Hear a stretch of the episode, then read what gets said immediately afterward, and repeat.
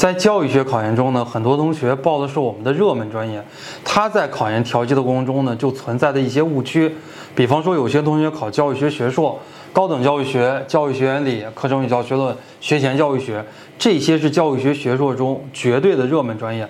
还有一些同学呢，考的是教育硕士，就是我们俗称的专硕。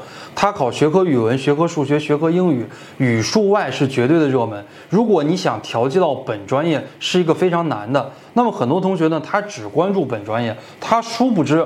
如果你考的是教育学学硕，你可以往教育类的专硕来调剂。你可以往学科语文、学科数学、学科英语、小学教育、学前教育、心理健康教育、职业技术教育、现代教育技术。你可以往学科物理、学科生物、学科化学、学科音乐、学科体育、学科美术来调剂。那么，如果你考的是我说的其中一类，它们之间又可以相互来调剂。所以我们在考研调剂的过程中，你不要只觉得，哎，我考的是学科语文，很少有学校有学科语文的调剂名额。我考的。学校是学科英语，那么基本上也没有学科英语的调剂名额。你可以多关注一些相关的学科。这里呢就要提醒大家，第一呢，你一定要关注自己相关或者相近的学科。